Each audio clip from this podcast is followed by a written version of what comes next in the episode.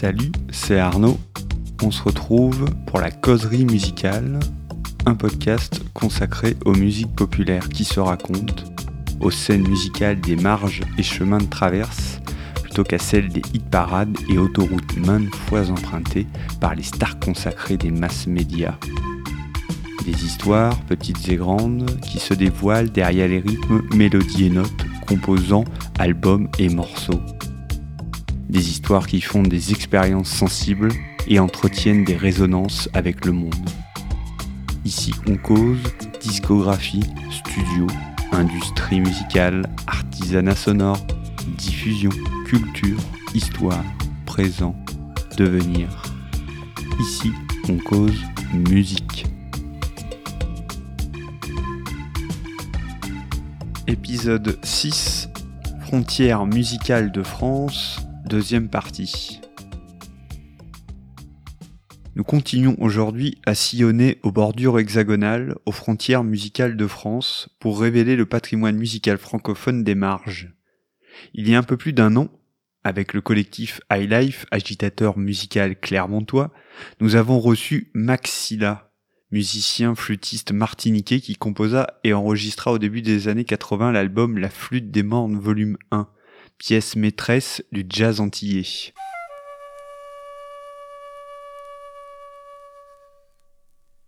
Nous avions saisi l'occasion de la réédition de cet album, dont l'audience restait jusqu'alors plus que confidentielle, pour inviter ce grand personnage qui initia dans les années 70 la modernisation des musiques traditionnelles martiniquaises.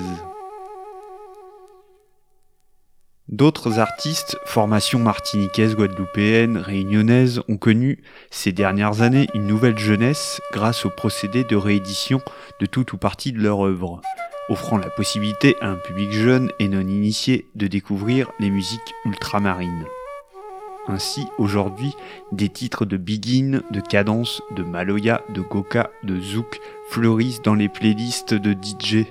Ces musiques sont à l'écoute sur des radios musicales férues de rare groove, des formations et musiciens tels que Roger Raspail, les Vikings de la Guadeloupe, Daniel Waro enregistrent et se produisent lors de concerts en métropole et en Europe. Ici, je dois prendre garde de ne pas considérer que mes lunettes sont celles de chacun. Ces lunettes, à travers lesquelles je regarde les scènes musicales qui me passionnent, sont celles d'un observateur avisé, d'un DJ, s'intéressant à des musiques que beaucoup considèrent de niche. Le phénomène de découverte et de révélation des musiques antillaises, passées et présentes, reste donc un micro-phénomène à l'échelle d'une audience déterminée. On ne parle pas ici de succès grand public, de tubes qui tourneraient sur les radios commerciales. Le tournant ultramarin reste toutefois significatif et dit peut-être quelque chose sur la maturité d'une nouvelle génération d'auditeurs. C'est ce que je vais tenter de projeter avec vous ici même. Je ne retracerai pas l'histoire des musiques antillaises et réunionnaises. Je ne camperai pas sur le fantasme d'un âge d'or passé. Je vais essayer plutôt de lire la réception actuelle de ces musiques, cette tendance qui se dessine en France, pour voir ce qu'elle dit de notre présent culturel.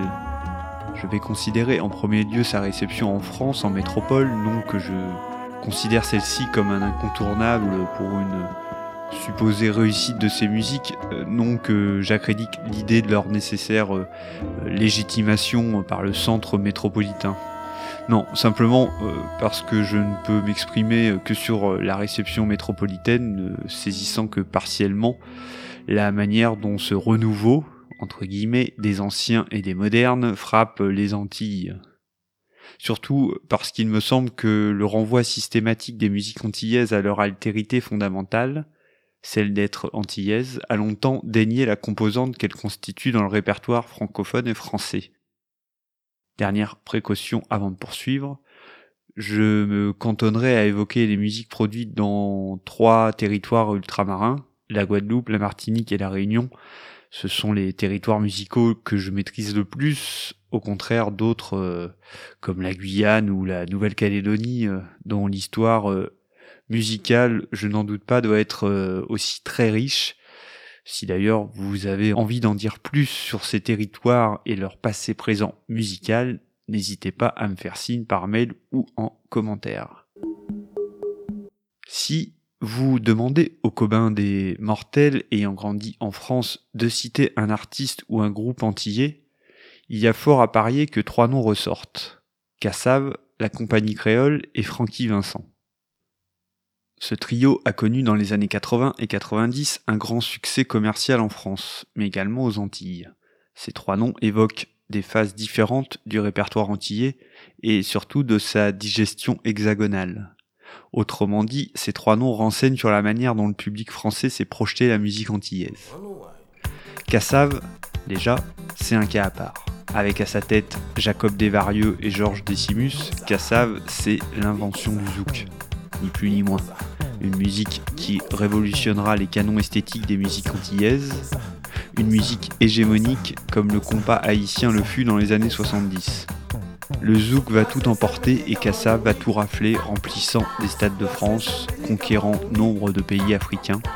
Kassav, c'est donc l'exception, la formule qui a gagné, celle qui empoche le public et qui définit un style. C'est aussi l'arbre qui cache la forêt.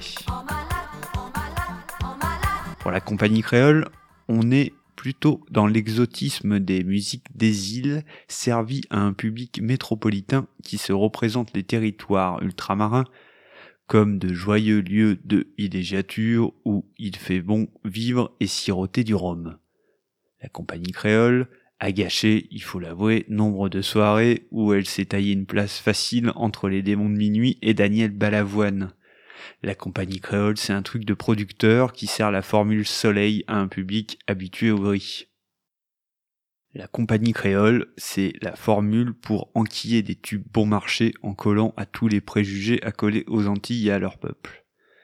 La compagnie créole, c'est cette autre anciennement sauvage, maintenant sympa et fêtard, qui ne vient surtout pas déranger ce que l'on entend comme bonne musique française. Quant à Francky Vincent, c'est quelque chose entre la farce musicale façon Fernand Reynaud et l'idéal type mal racisé se réappropriant tous les stigmates qui lui collent au basque. La musique pour faire rire, la musique second degré qui ne fait pas de mal mais entretient bel et bien les stéréotypes et la distance entre eux et nous. Pour une large partie du public français, au final, les musiques antillaises, ce n'est pas vraiment très sérieux. Si je prends mon cas, j'étais le premier, il y a encore une grosse dizaine d'années, à méconnaître le patrimoine musical martiniquais, guadeloupéen ou réunionnais.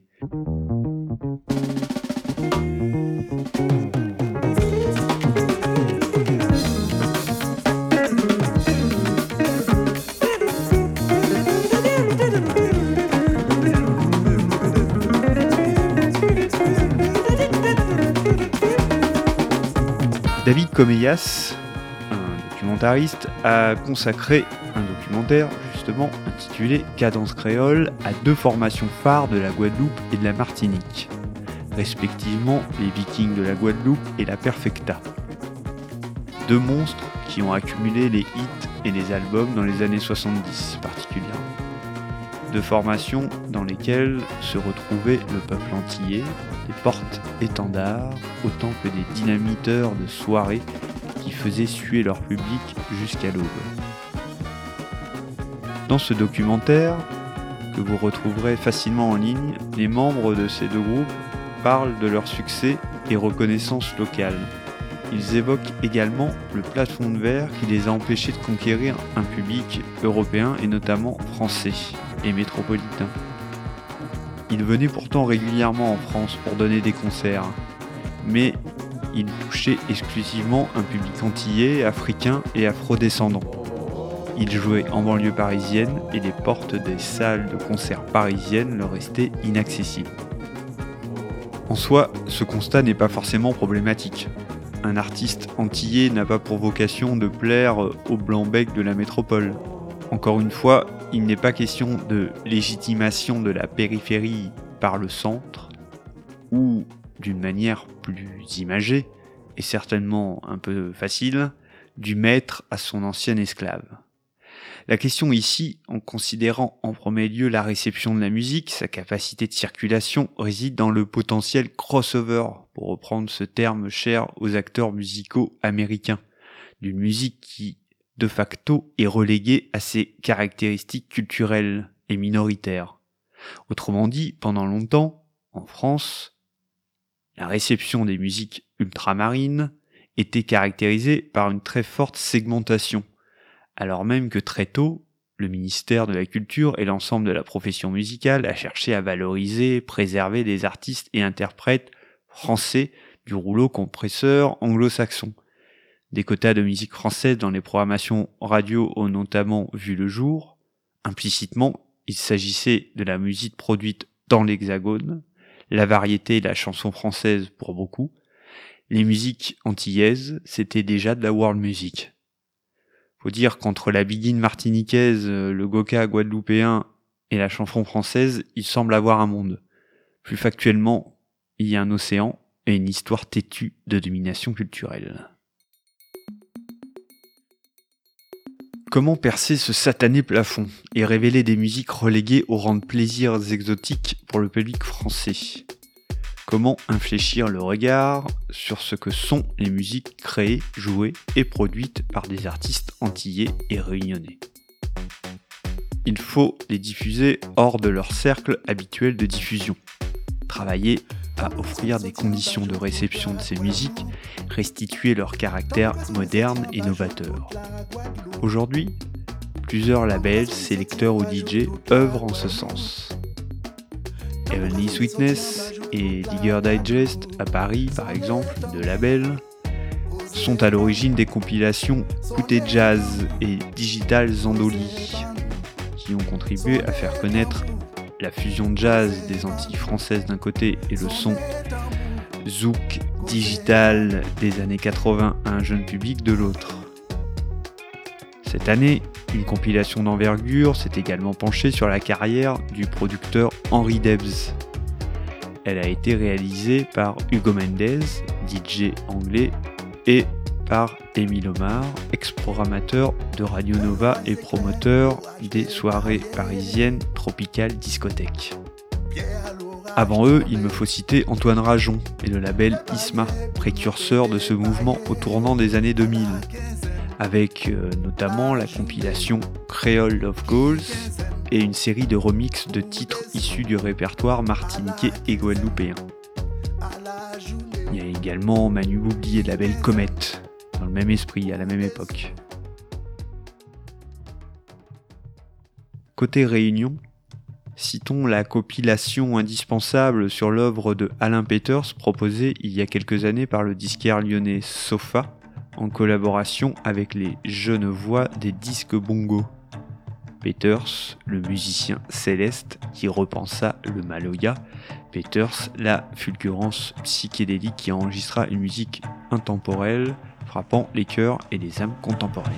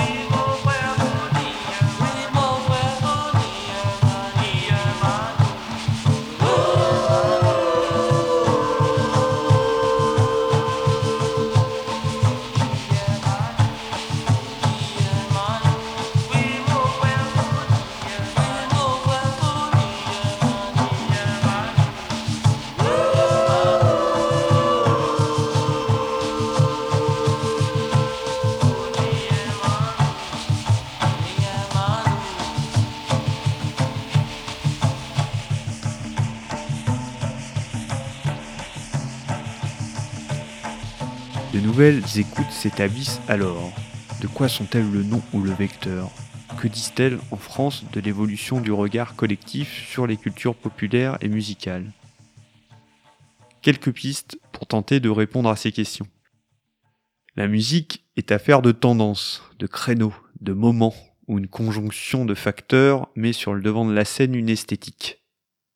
La club culture et le milieu rare groove se nourrissent de ces tendances, contentant par là même la soif de découverte d'une partie du public toujours prêt à expérimenter une nouveauté, et suivant les avis de leurs prescripteurs chéris. Il y eut par exemple le trip-hop, étoile aujourd'hui éteinte. Il y eut le revival deep funk, le moment dubstep, etc. Il y aurait donc le temps et le moment créole. Il passera sans aucun doute une nouvelle tendance conduisant les suiveurs à découvrir un truc encore plus frais. Les traces de ce moment n'en seront toutefois pas complètement effacées. Avec ce phénomène de tendance s'ajoute le penchant contemporain à un certain exotisme branché. On est loin du bon temps des colonies chantées par l'autre affreux de la chanson française. Non, ici, le goût pour l'altérité et le lointain se vit comme la démonstration d'une conscience de l'autre, d'une citoyenneté ouverte sur un monde globalisé où l'on circule allègrement entre ici et ailleurs. J'ai écouté il y a peu l'expression post-exotisme, dont j'ai pas vraiment saisi la signification. Mais il s'agit peut-être de ça, le post-exotisme. Ces citadins, vous ou moi, qui vont bien, qui sont in et vivent dans les villes monde, Enfin, pour ma part, euh, je vis plutôt dans une ville moyenne euh, dite de province, et s'offrant le luxe de la découverte, un exotisme toujours assorti d'une asymétrie de position, et de cet héritage bien occidental de vouloir s'accaparer le monde. L'hypothèse que je voudrais retenir quant à ce moment créole recouvre une interprétation plus heureuse.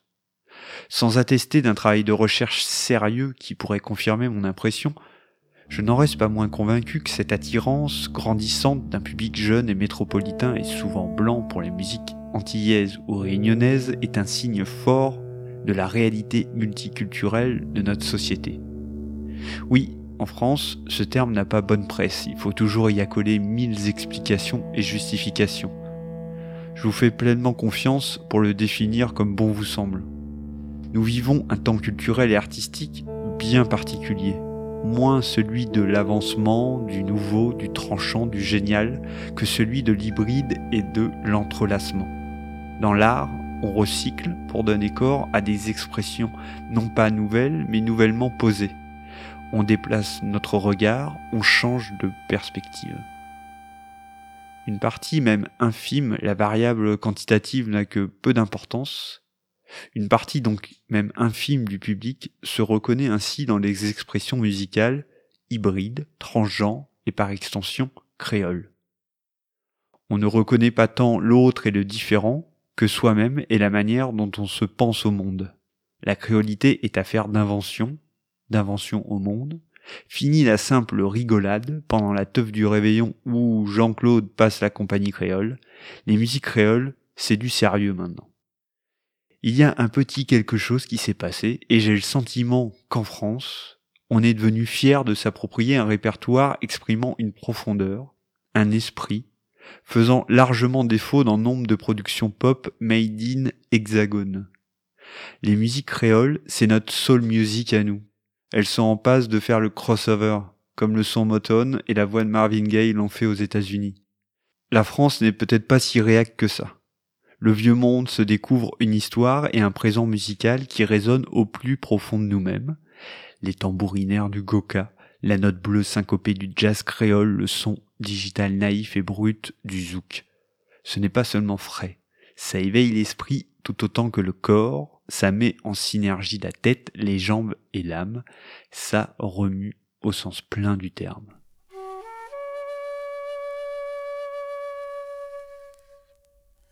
Pour finir, j'aimerais revenir au concert de Maxia à Clermont que j'évoquais au tout début de cet épisode. C'était donc un dimanche d'octobre, un dimanche gris, froid, assez pour que Max, à la moitié du concert, éprouve quelques difficultés à jouer avec sa flûte, ses doigts étant endoloris par les basses températures. Mais il a tenu bon. Lui et ses musiciens ont joué une musique généreuse, spirituelle à la fois, traditionnelle et foutrement moderne. Une musique pleinement ancrée dans l'héritage des mornes martiniquaises. Au début du concert, il prit la parole et prononça de très justes mots. Il parla au public de son île de cœur et des campagnes de la Martinique, tout en faisant le pont avec les montagnes et campagnes auvergnates. Il érigea un pont entre son monde et le nôtre, et il visa juste. Le public présent était en grande partie euh, constitué de personnes ne connaissant ni Maxilla, ni le jazz martiniquais, ni la flûte des mornes. La rencontre n'en fut que plus intense. Le dialogue opéra, le lien s'était construit et tout le monde adhéra à la proposition. Ce concert fut une très belle expérience et participa à me convaincre que la réception métropolitaine des musiques antillaises recouvrait une révélation intime.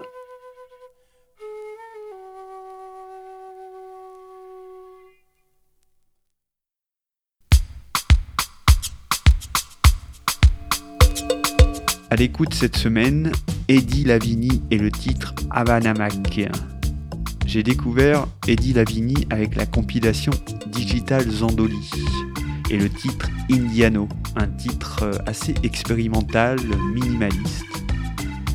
Ici, avec Havana Mac, la rythmique est plus clairement zouk, ni vraiment chiré, ni vraiment l'homme.